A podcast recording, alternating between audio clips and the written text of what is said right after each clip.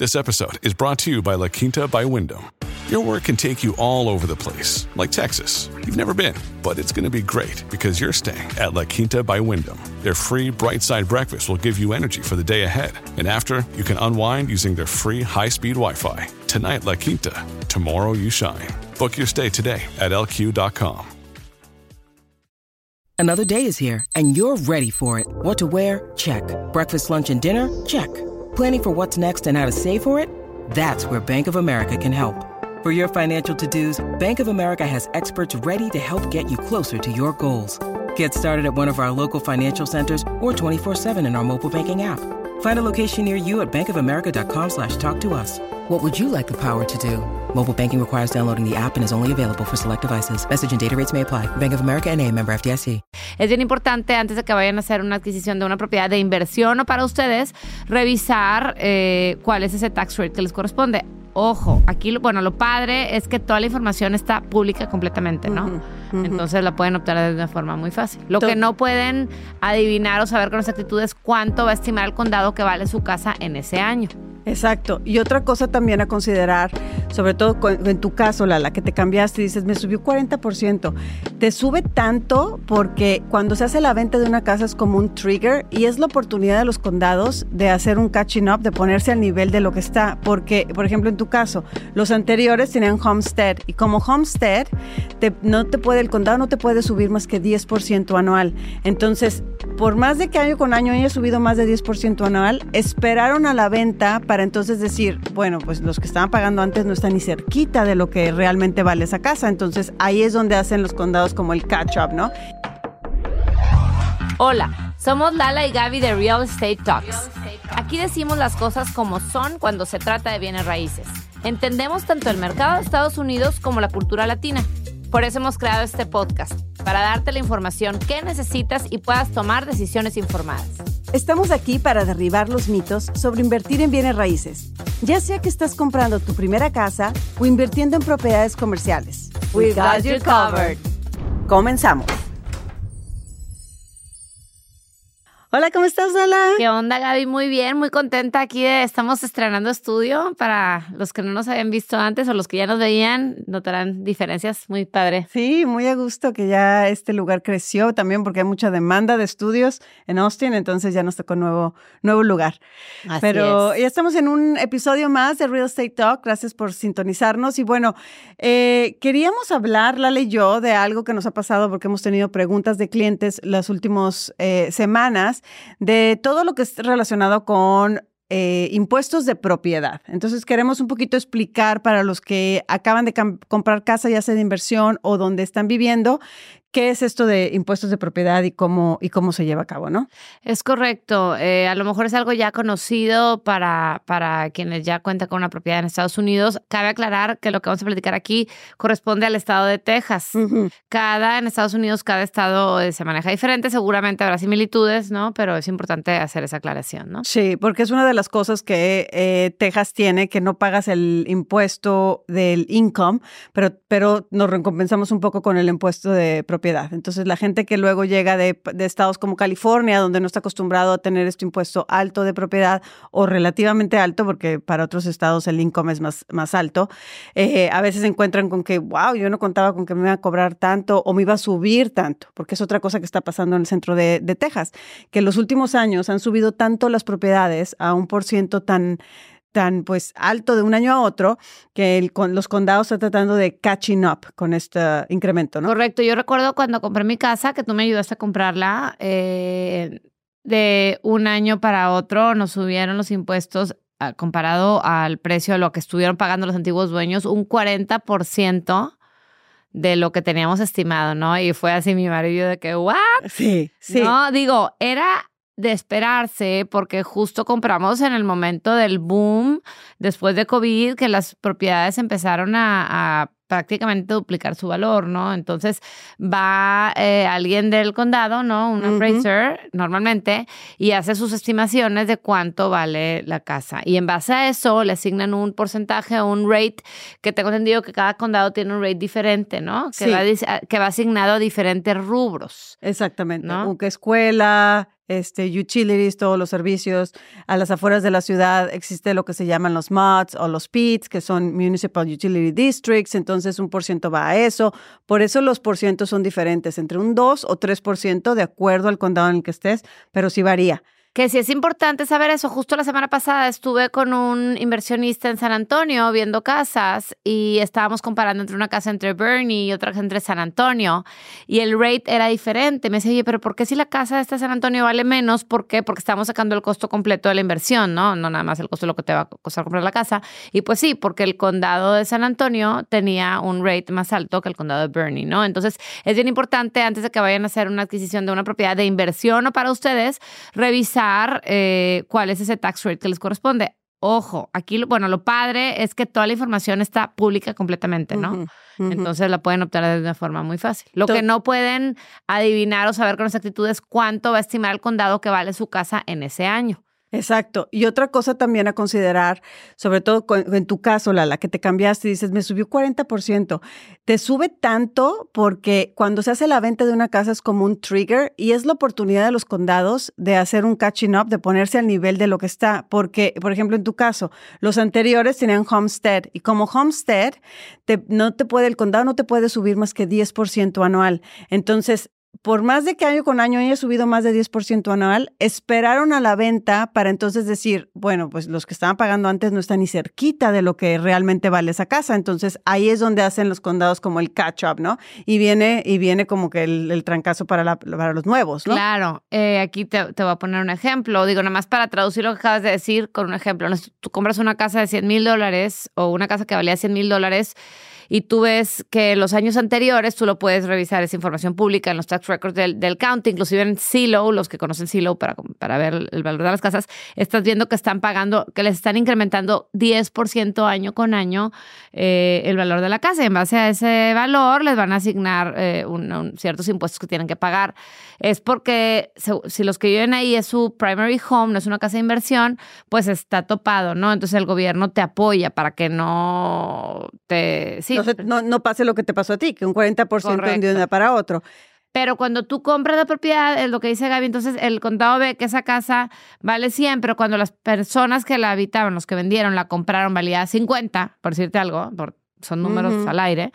Este, dicen, no, pues fueron, estuvieron estos últimos siete años nada más incrementándole un 10%, pero realmente estos últimos siete años esa casa de 50 ya estiman que más o menos valía 80 o 100 o 110. Entonces el county es cuando pone el valor que con el appraiser, que es el, el, el, hace el avalúo de la casa y es donde se pone el nuevo tax rate, ¿no? Y ya después a nosotros lo que nos hicimos aquí, bueno, obviamente yo inmediatamente cuando compramos la casa aplicamos para el, para el homestead exemption para que los años consiguientes, pero ya con esa basecita que nos subieron, no, no, pues, subiera. no subiera más del 10%, ¿no?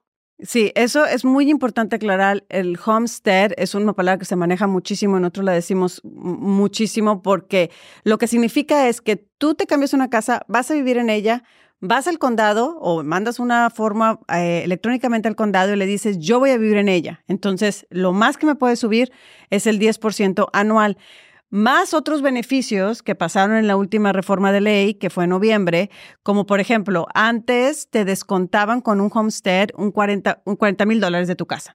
Ahora con la nueva ley te descuentan 100 mil dólares. Entonces eso es muchísimo. Si tu casa vale 300 mil, ya nada más vas a pagar impuestos bajo 200 mil. Por eso es tan importante hacer tu homestead exemption eh, con el condado inmediatamente cuando te cambies. Antes había un plazo que nada más era los primeros, los primeros meses del año. Ahorita ya es a cualquier mes que te cambies, puedes hacer esto. Lo único que te van a pedir es identificación del estado de Texas o del, de la casa donde estás viviendo. O sea, ya me cambié, ahora ya fui por mi licencia, ya la puse con esta dirección nueva, ya estoy viviendo aquí, ahora sí ponme mi, mi marca del homestead. A mí me gustaría, Gaby, eh, platicar del proceso y qué se puede hacer tú para cuando llegue el condado a, subir el valor de tu casa, cómo puedes hacer para mitigar de alguna forma este, este incremento, ¿no? Yo recuerdo perfecto eh, que yo, te hablé por teléfono, explícame qué está pasando, por qué tan caro, no sé qué, ya tú me, me explicaste súper bien. Y le dije, no, que el homestead, aquí no está ningún homestead aplicado, ¿cómo le hago? A ver, estoy viendo la casa de mi vecino y mi vecino y mi vecino, a los demás no les incrementaron al 40, soy la única casa de la cuadra, pues sí, porque los otros no compraron ese año, ¿no? Y luego entonces me empezaron a llover cartas de empresas diferentes que te ayudan a pelear en el condado ese nuevo avalúo. Inclusive eh, tengo amigas realtors que ellas van y, y lo, no realtors, también son realtors, pero inversionistas que van y ellas eh, van y pelean ese avalúo, ¿no? En mi caso yo elegí hacerlo a través de una compañía, comparé, tú, así, eh, tú así me aconsejaste, y básicamente es una compañía que te representa eh, ante el county y va a hacer todo lo posible, lo que sea en sus manos, para que el nuevo valor que el county designó que vale tu casa, pues se baje, obviamente con ciertos argumentos, y ellos te cobran un porcentaje, en mi caso creo que fue el 20% de lo que me mejoraron en el valor de la casa, o sea, le bajaron el valor de la casa, este, y el 20% de eso pues se, los pagamos nosotros, ¿no? Pues, vale la pena porque no me quito nada de tiempo, ¿no? Exactamente. Mucha gente decide hacerlo ellos mismos. Ellos mismos pueden ir, pueden asesorarse con su realtor, que les dé comparativos de casas alrededor, eh, a lo mejor el HUD, que son los, papeles que te dan a la hora del cierre, si acabas de cerrar y tú cerraste, la compraste por algo más barato que lo del condado está diciendo. Lo puedes hacer, pero hay veces que mucha gente no tiene el tiempo y aparte estas compañías, como dice Lala, se está ganando un por ciento de lo que te rebajan. Entonces, para ellos es importante rebajarte lo más posible eh, que puedan, lo, lo que más pueden, ¿no? Entonces, eso es muy importante. Entonces, ahorita en este mes, o este mes, febrero, marzo, a lo mejor algunos condados abril, mucho ojo con la correspondencia que les llega porque ahorita es cuando están mandando estos avalúos. Entonces, muy pendientes, ahorita la correspondencia que les llegue a la casa eh, del condado donde estén, del appraisal district del condado donde estén, porque van a estar mandando estos avalúos. Entonces, a ustedes les va a llegar y les van a decir en estas cartas cuál es el deadline que tienen para hacer esta protesta. ¿Qué dices, Lala? Hay una protesta. Ajá, que es el Protect Your Taxes. Te dicen ahí abajo y tienes hasta el 31 de, de mayo. Hay unos que tienen el 15 de mayo, el 31 de mayo. Normalmente es mayo hasta donde te dejan. Es muy importante que lo hagas en en esta ventana, porque si no lo haces en esta ventana te vas a tener que esperar hasta el próximo año, entonces y vas a tener que pagar impuestos. Muchos se les, a, muchos de mis clientes perdieron esta oportunidad y me dijeron, hay forma de hacerlo retroactivo, si lo peleo, es muy difícil pelear la parte retroactiva. he escuchado que el homestead puede llegarse a ser retroactivo. Tienes que hacer como un caso de que, oye, yo, pero yo sí vivía en el 2021, pero en el 2021 no me hicieron el descuento. La parte de Homestead tal vez se pueda hacer retroactivo. La parte de la protesta de las, de las taxas para bajarla, ahí sí no he escuchado ningún, ningún caso exitoso que lo hayan podido hacer. Oye, Gaby, y algo que yo recuerdo igual recién llegada, que te pregunté, pues si está sea, la información de cuánto se cierra una casa, en teoría, no es público. No. O sea, el county es importante, a pesar de que aquí hay mucha información y hay estimaciones, este, el county mm, no podría saber, pero en el MLS sí está la información real. O sea, ¿por qué no nada más agarra un county y toma el valor del MLS? Los county no tienen acceso. En, Texas, Texas es un eh, non-disclosure state. Eso es lo que... Eh, entonces, Texas no puedes... El county te pregunta a ti, te manda una carta después de cerrar. ¿En cuánto cerraste? Tú puedes o no puedes decir cuánto, cuánto cerraste. Por muchos años no, no convenía decir porque estábamos cerrando las casas por mucho más arriba del valor que el county estaba dando, entonces no convenía decir. Ya tengo clientes que cerraron el año pasado que el condado está diciendo, oye, cerraste en 70 mil arriba. Y yo, no sacas esa información. Yo la negocié y pude cerrar en 50 mil abajo. Entonces, ahorita ya está llegando la gente a tratar de pelear eso. Por eso estos años han sido años un poco tricky, donde la gente tiene que estar muy pendiente de lo que el condado está diciendo que vale, lo que ellos realmente pagaron por la casa, lo que el mortgage company les está guardando de reservas para este para esto que se llama escrow account, que es como el extra que tú estás poniendo cada mes de tu hipoteca que se va a este dinero que el que ellos pagan a final de año, porque ha habido muchos casos que las compañías hipotecarias no estaban, no estaban pidiendo lo suficiente de los prestami o sea, de las personas, de los compradores, y a final de año les, les dicen, ay, fíjate que no me alcanza con lo que me dice Necesito cada que me mes. otro pago adicional. Exactamente, necesito un pago adicional y además tu hipoteca se te va a subir 300 dólares mensuales. Entonces, ahorita tenemos que estar muy al pendiente de lo que están haciendo la, todo, el county, tu compañía hipotecaria y lo que realmente vale tu propiedad, ¿no? Ok, Gaby. Oye, ¿tú has ido a protestar taxes por tus casas? Fíjate que yo no, yo he con- contratado a la compañía. Por más de que tenemos el acceso, porque tenemos el acceso al MLS y podemos Sí. decir, esto se cerró en esto, la verdad que es cosa burocrática, entonces digo... o sea, Es que me llamó la atención una persona que no hay que andar teniendo gente que tenemos en común que tiene casas. Me dijo, no, yo voy y protesto por todas mis casas. Y nada más me da curiosidad saber si vale la pena o no vale la pena. Sí, ¿no? o sea, por ejemplo, te diría, mi hermana seguramente iría y, y protestaría Pues ella misma por, la, ¿no? por la personalidad, pero yo digo, no, mira, ustedes son expertos en eso, zapateros sus zapatos, y tú te encargas de eso. me- yo, no me importa pagarte el 20% si me vas a ahorrar cierta cantidad, ¿no? Y tu tiempo, ¿no? Sí, pero, pero contándote un caso que me, que me llamó la atención la semana pasada y ahorita que estamos hablando de compañías hipotecarias, que pensarías que los bancos tienen la información al día. Me pasó con un cliente que nosotros mandamos emails a todos los clientes que han cerrado en los últimos años, cada año, ¿no? Como que te va a llegar y a lo mejor te va a subir, si te sube pasa esto, si no hace esto, estas son las compañías de protesta, etcétera, etcétera, para que estén al tanto de lo que va a pasar estos meses. Y este cliente particular me dijo, oye, no, no me ha subido en dos años. Y yo, no, no puede ser que no te ha subido en dos años. O sea, claro que te ha subido. O sea, la- tu casa se ha subido por lo menos 100 mil dólares año con año. Checa tu estado de escrow para ver a lo mejor la compañía hipotecaria no ha hecho el catch up. Ok. Y fue así. Despuésito de que hablamos, le llegó una carta del banco. Él no habló, pero el banco, con tener el préstamo, le llegó una carta y ahora el banco lo que quiere hacer es dos años, no un año, dos años de catching Cobrarle el up, de cobrarle para poder pagar el escrow, para pagar los, los, los impuestos de la propiedad. Y la razón por la que brincó es porque él recibió una carta del condado diciendo, el condado diciendo que me llegaron 7 mil dólares, pero me faltan 3 mil dólares. ¿Dónde está la diferencia? O sea, como diciendo, Mm. estás corto. Entonces, se ve que la compañía hipotecaria lo basó en un año equivocado. Mm. Entonces, no dejemos en manos del banco, nada más por decir, sabes que el banco se encarga de pagar mis impuestos. Sí, el banco se encarga de pagar tus impuestos, pero si te llega una, con, una carta del condado, de tu condado, el título de la propiedad está a tu nombre. Entonces, es tu responsabilidad pagar sus impuestos y hablarle al banco, oye, no pagaste todos mis impuestos, me están diciendo que me faltan 3 mil dólares, asegúrate de pagarlos y hacer el ajuste y que lo paguen, ¿no? Lo pagan directamente ellos, después te lo van a venir a cobrar a ti, pero que lo hagan, porque si no empiezan las multas y las multas tú las tienes que pagar. Claro, al final de- del día tú eres el responsable. Pues qué padre, Gaby. La verdad es que es un tema súper interesante. Con mucho gusto podemos eh, contestar las preguntas que tengan al respecto. Nos pueden mandar un mensaje aquí o a través de, de- de, eh, un correo eh, al correo hola arroba.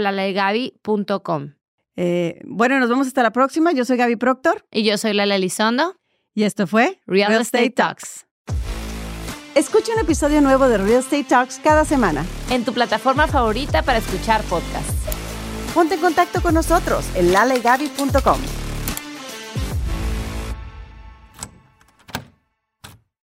Lucky Land Casino asking people what's the weirdest place you've gotten lucky? Lucky? In line at the deli, I guess? Aha, in my dentist's office.